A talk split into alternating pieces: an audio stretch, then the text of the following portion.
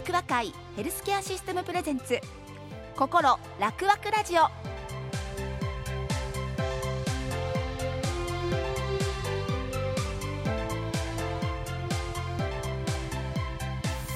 おはようございます。楽和会ヘルスケアシステムプレゼンツ心楽和ラジオ。パーソナリティの井上さゆりです。この番組は地域の医療を支える楽和会ヘルスケアシステムから毎週医療現場の先生をはじめ医療関係の方々にお越しいただいて皆さんの健康な暮らしに役立つ話題や現代の医療についての情報を伺います。さあ今日はどのようなお話が聞けるでしょうか？この番組は楽和会ヘルスケアシステムの提供でお送りします。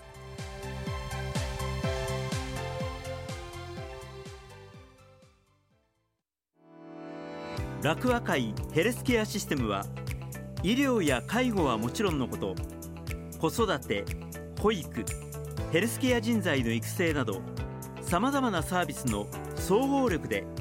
皆様の健康と地域をサポートしていきます。楽和会丸太町病院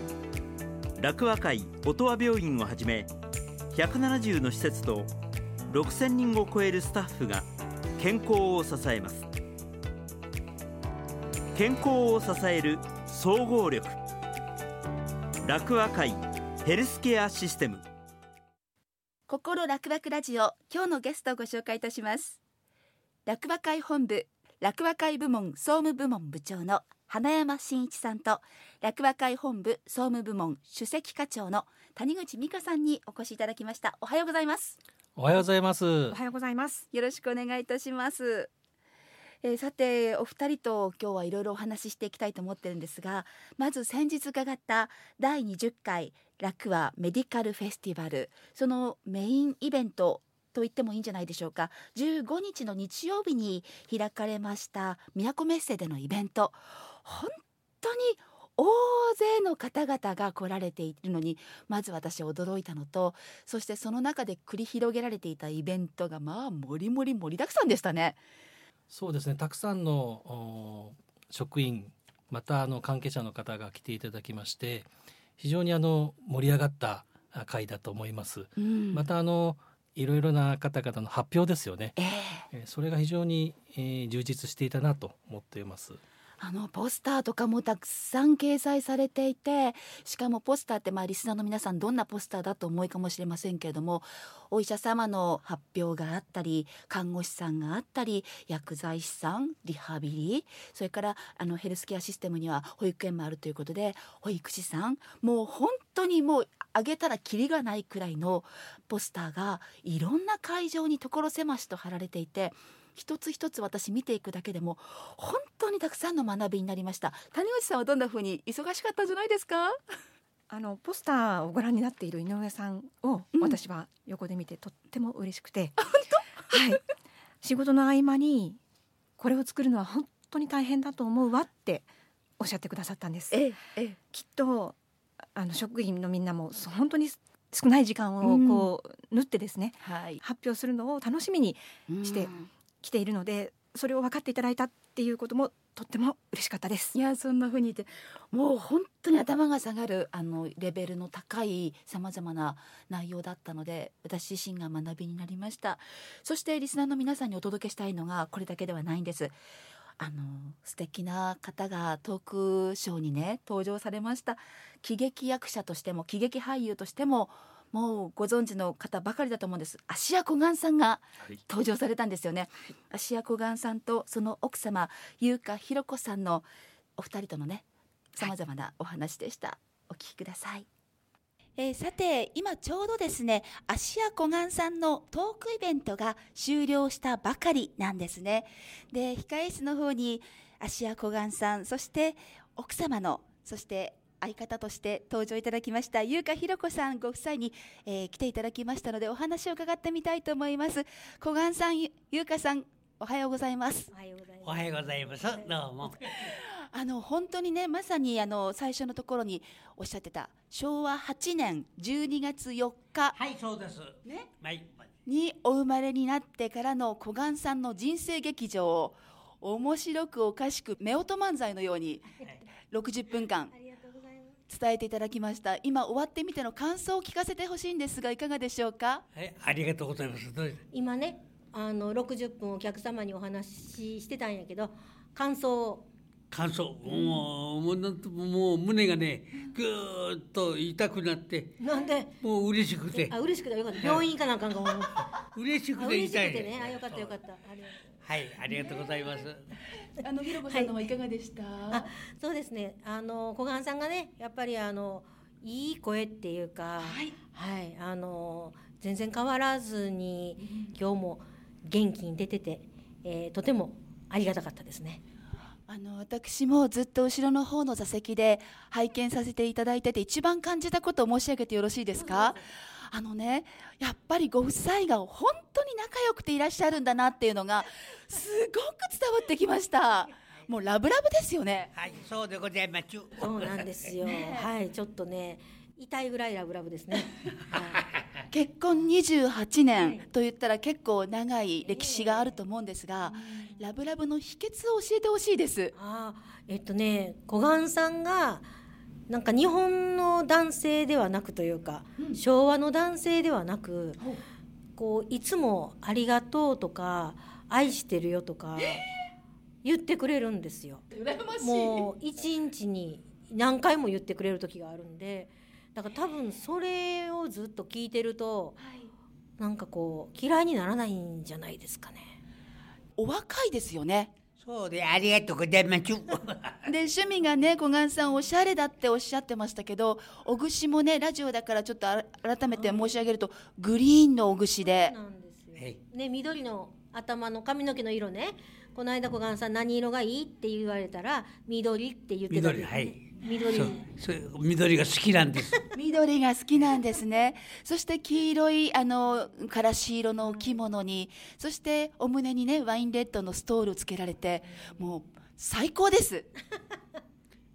緑も好きですか？あなたも好きです。やだどうしよう。好きになるでしょ。これがモテる秘訣ですね。絶対そうやと思います、そうですね、はいいやそんなあの2人のお話の中でやっぱりこれは切っても切れないお話なんですが、認知症について語っておられました、まあ、最初大変な時期もあったという、ね、お話もございましたが、あの周りを頼るということをおっしゃってましたよね。改めてちょっとそのあたりお聞かせいただけますか、もうあのやはり私なんかは特に小雁さんのマネージャーっていう立場もありました。それであのこう隠さないと隠さないとっていうふうに最初思ってしまったので、はい、こうそれが大きな間違いというか、えー、小雁さんをこう最初の病院にかかった時に要介護4まで放っておいたって私は自分で思ってしまったんですね、はい、それは私が隠そうとしたからであってもっと早くにあの私が勇気を出してあの公表したりいろんなとこに助けを求めていたらこうもう少し早期に発見ができてたんではないかと。あのもうどうしようもなくなって私の場合は出会ったというかもう警察の方からね言われてあの区役所行った方がいいですよって包括に一度ご相談された方がいいですよって言っていただいたからやっとっていうことがあったんですけどだからそこをねなんかこうもったいない時間を過ごしたなって思うので今なるべくこうそこを一人で頑張らずに相談できるところに相談してほしいなって思うんですね。今先ほども終わったばかりの会場のお客様からねあの今まさに自分は妻のあの介護をしている。でも考え方を今日機会に変えますっていうふうななんか嬉しいお言葉をかけられてる方もいらっしゃいましたよね、やっぱりあちこち回られてるといろんな声届きますか？はい。あのまあ、テレビにもね出させていただいたりあの講演も行かせていただいたりしてましたら遠方の方からお電話いただいて。てご相談受けたりとかあと本当に先ほどのご主人様みたいに頑張りすぎてたっていうお声はもうあるしあとその自分がこう知りたくないとおっしゃる方もいらっしゃるんですよ。あの悪くなっているという現実を受け止めたくないって。特にその男のお子さんがお母様に対してっていうのが多いんですけど、はい、だからとっても近しい医院に連れて行ってまだ大丈夫ですよね的な診断を受けるみたいな、うん、だからどうしてもそこをこう認めたくないっていう気持ち、はい、これがちょっとこの認知症の怖いところかなと反対にそのご本人の症状よりも周りのその気持ちを左右してしまう病気なんだなって思うので、こうそこをねやっぱりちょっと勇気を出して現実を認めると、本当に今はどうやらいいお薬も出るようですのでね初期の発見というのが一番だと思いますね。もうまさに今日のテーマになっている認知症はまんざら怖い病気ではないっていうのがお二人の今日のお話から会場の皆様に本当にたくさんたくさん伝わったんじゃないかなってめちゃくちゃたくさんのエネルギーをいただきました。ありがとうございます。ありがとうございます。あんた好きです。やだこういう風にやっていくと世界は平和になるんですよね。本当ね。ね。あの最後になりますがちょっと私から質問させていただきたいんです小雁さんに。小雁さん死ぬまで仕事しますか？はいそうします。はい。本当に今日はありがとうございました。ありがとうございました。どうもお疲れ様です。あの芦屋小雁さんと優香ひろ子さんのここでも夫婦漫才が少しあの聞けたかなと思うんですけども。花山さんどんな印象でした？感想。そうですね。本当にあの夫婦っていいなと思いました。まああのそうですね。優香さんが言われていたあの最後にあの周りを頼るという言葉ですよね、うんうん、非常に印象的で、えー、まああいったことを聞いてですね高齢サポートセンターとかですね、えー、マイオール頼って、えー、なんとかクリアしていくっていうことが、えー、非常に重要だなということを気づかされました。本当そうですよね。谷口さんはどんなこと思われました？はい、やっぱり認知症ってまだまだ自分事じゃない。とか、えー、周りで聞いたことがあっても「へえ」っていうぐらいで終わっていたことが我々の生活の中には自然にも入ってきているものなんだという認識を改めて今回の講演で感じました。うん、そしてうまく付き合っていこうと思えるというようなことをご夫妻が教えてくださったなと思いました。そんな風に思われた方多いんじゃないかなと思いました。さあそしてあのこの会場の中で大事な大事な役割を果たしてくださっていたのが託児所があったということなんですよね。その模様をちょっとお聞きいただきましょうか。こちらは本日の学会にご参加いただいている方のお子さんをお預かりする託児所になっています。ええ？学会会場に託児所があるんですか？はい。楽和会ヘルスケアシステムでは働くお母さんやお父さんご家族の皆さんのバックアップができる体制を整えようということでいろんなイベントにおいて必ず託児所を設けているんです。もちろんお子さんと一緒にご参加いただけるイベントもたくさんあるんですが子どもたちは子どもたちで楽しい時間を過ごしてもらえるような工夫をしています。あの私も少なからず学会と名前の付くところに伺ったりするんですがあんまり託児所がある学会って参加した記憶がないのでちょっと楽しみです。そうですね。井上さんこっちです。こっちです。はいはい。こんにちは。こんにちは。楽和会ヘルスケアシステムの子ども未来事業部の西岡です。西岡先生今日は何人くらいのお子さんがいらっしゃったんですか？はい今日は1歳3ヶ月1歳10ヶ月4歳児の3名のお子さんをお預かりしました。今日の担当は楽は若草保育園のベテラン保育士の原先生と2年目の岡野先生です。よろしくお願いします。よろしくお願いします。よろしくお願いします。はい、原先生、託児でお預かりするのにどんなことを心がけていましたか？はい託児会場ではこのように畳を引いてどの年齢のお子さんも安全に遊べるように環境を整えています。そして何よりも子どもさんが楽しかったって思ってもらえるようにいろいろなおもちゃを用意したり絵本を用意したりそして保育士が一緒に遊んだりと楽しい時間が作れるように心がけています。もう本当に私が拝見しててもわあこれ子どもたち喜ぶだろうなっていうような遊具がいっぱいあってただここ有料なんでしょうか？いいえこちらの託児所は無料です。事前にお申し込みさえしていただければ職員さんのお子様をお預かりすることができます。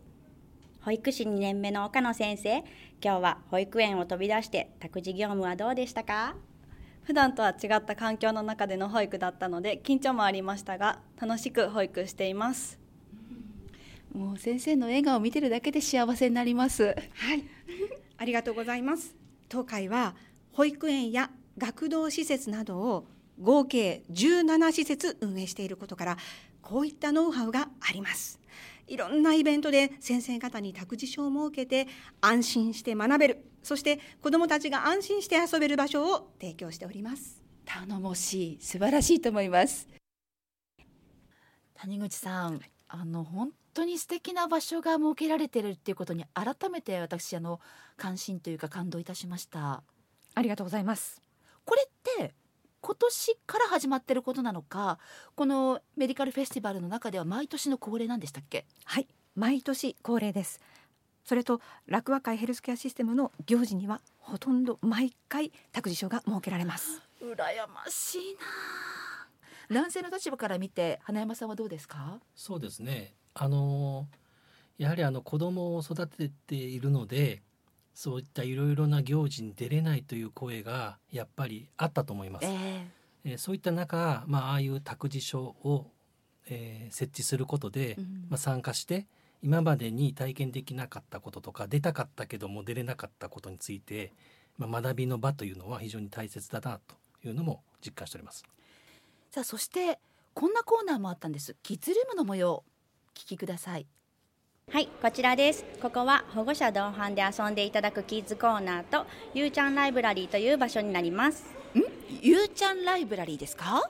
はい楽和会の公式キャラクター楽之助くんの妹のお名前がゆうちゃんって言うんです。あそうでしたね。楽之助くんにはファミリーがいましたよね。でゆうちゃんは優しいという漢字一文字のゆうちゃんですね。ちなみに3歳です。はい、妹のゆうちゃんの名前にちなんでここをゆうちゃんライブラリーと名付けていますゆうちゃんライブラリーではご自宅にあった絵本や児童書を皆さんに持ち寄っていただいて絵本の交換会をしています。気に入った絵本や児童書があったらお持ち帰りいただき新たな興味や楽しさに気づいてほしいなと思っています。またお持ち帰りいただいた本は京都市子育て支援総合センター子ども未来館の子育て図書館に寄贈しているんです。めちゃめちゃ素敵な取り組みじゃないですか。あのここにねちゃんと読書スペースもあってあそうそうみんながねこう座ってもう本当に親子でも仲良く本読んでますよね。なんかのこう学会と言われる場所の片隅に一角にですかこんな場所があるって驚きですしちょっとほっこりしますよね。またキッズルームの方も本当素敵な空間でした。谷口さんありがとうございます。こちらこそありがとうございます。キッズルームは今年初めての試みでした。ああ。そうなんです。あの一番良かったのは私たちが考えていたあの絵本の交換会。そういったことをどうしてもやりたいというふうに子ども未来事業部門から上がってきまして、はい、初めての試みでやってみたというところなんです。すごいよね。さあそしていろいろと私本当に見学させていただいてあの、まあ、中に入って見てきたんですけども特別公演そしてパネルディスカッションというのがまあメイン会場で行われていてそれに参加された、まあ、宮本先生とそして楽和会ヘルスケアシステムの理事長矢野理事長と私初めておしゃべりさせていただきました。その模様をお聞きください。特別講演のパネルディスカッションで登壇されていました鬼殺隊の宮本裕樹先生とそして楽和会ヘルスケアシステムの矢野祐介理事長にお話を伺ってみたいと思います。よろしくお願いします。よろしくお願いします。えー、まずは特別講演お疲れ様でございました。ありがとうございます。まずご感想いただけますか？楽和会の、えー、スタッフの皆様の、えー、熱気が非常にすごくてですねあの熱い思いをこちらが熱い思いを伝えたかったのに逆に熱い思いをいただいたような感想ですね。はいとおっしゃってますが理事長。いやむしろやっぱ宮本先生のこの熱さですよね。さすが草津祭そういったところでしょうか、はい、改めて今回ねこの特別公演のスペシャルゲストに鬼殺隊の先生をお招きしようと思ったきっかけはどうだったんでしょう？そうですね。もともとこの草津祭を作られたあの森上良樹先生とはあの、えまあ、親交があるんですけれどもやはりこの今回のコロナの中でですね在宅におられる患者さんをどうやって守っていくかっていうのはあの本当素晴らしい活動なので、まあ、これを少しでも、まあ、当会の職員やまあ一般の方にも聞いていただきたいなって思いであの今回企画いたしました。ありがとうございます。さて今日の、まあ、パネルディスカッションの大きなテーマにもなっていました在宅と救急医療の連携について。まず宮本先生の方からですねこの連携について改めてラジオ聴きの皆様にお話しいただけますか？いろんなまあ疾患を抱えた方であったりお年を召された方であってこう通院が難しくなる方っていうのがいらっしゃると思います。そういう方がま在宅医療の適用となるわけですけども、えー、その中でですねできるだけ皆様多くの方が自分の住み慣れた自宅で過ごしたいというふうに思ってる一方でやはりこう人間ですのでどこかで病気をしたりもっと悪くなったりですよね。その持病が悪くなったり新たな病気にかかったりすることってあると思うんですよね。でそういう時に、えー、もちろん病院という選択肢もある中で在宅医療でもう少し頑張ることができれば長く自宅で過ごすことができるんじゃないか。そしてひとたびやはり病院の医療が必要だと在宅医療のドクターが判断した時にどううまく連携すれば患者さんにとってより安心できるのかそして良い医療を届けることができるのかというところについて今日お話しさせていただいたというところでございます、はい、そして理事長の方からは？そうですね。あの今日先生からも出ていた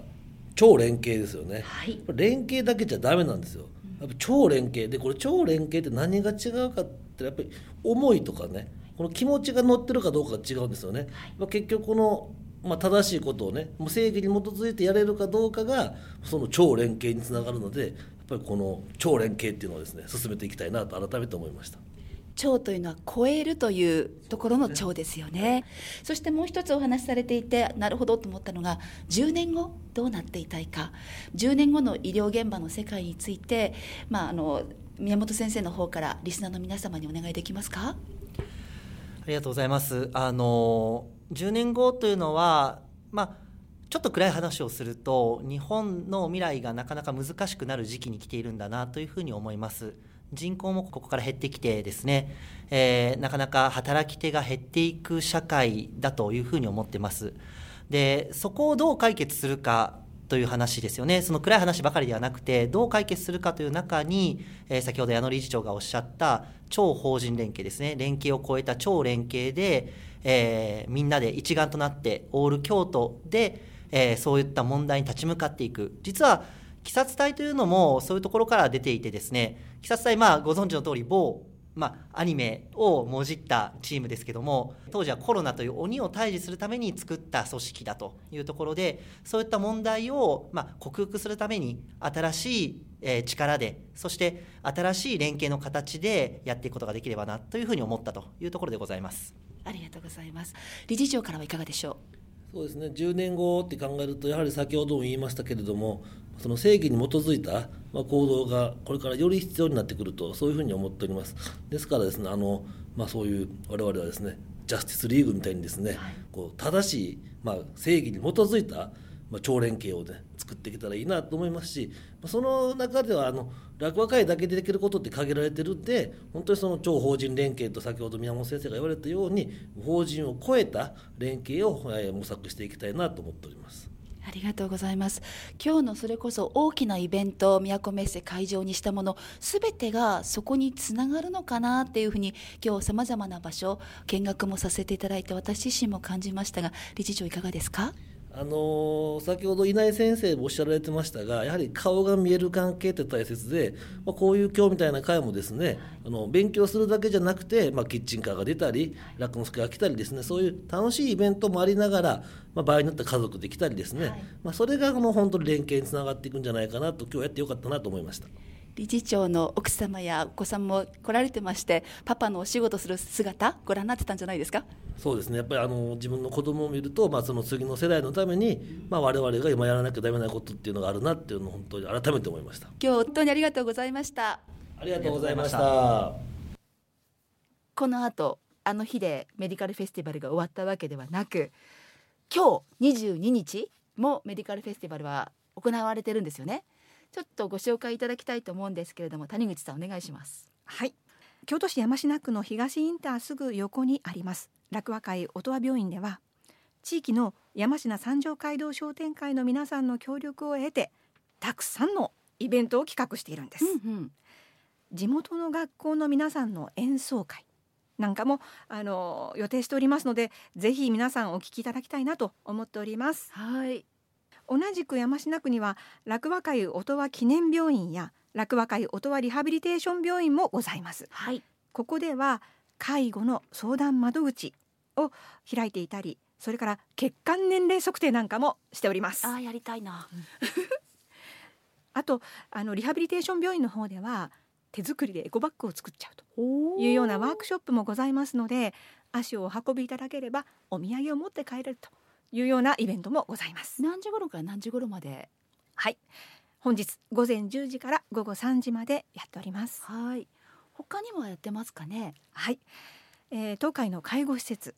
特別養護老人ホームビラ大山崎にはキッチンカーが登場します、うん、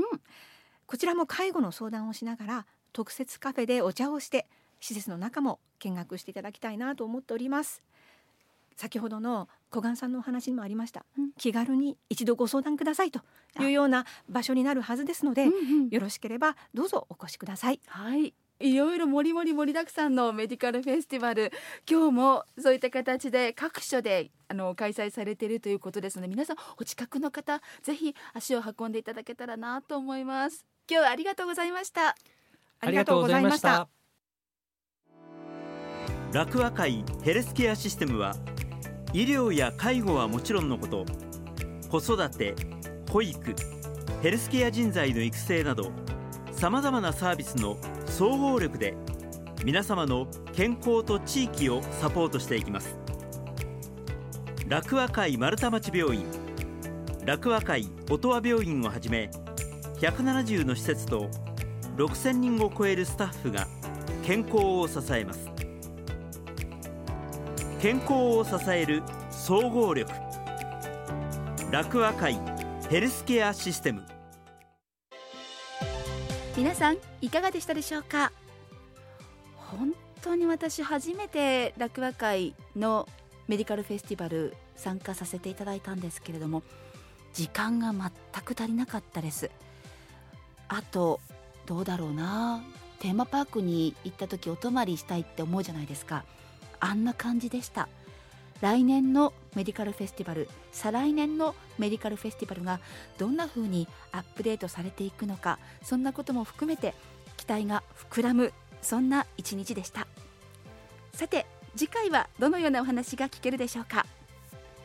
番組では皆さんからのご感想またメッセージを受け付けています。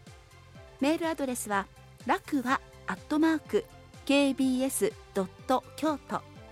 すべて小文字 r a k u w a アットマーク kbs ドット k y o t o までお寄せください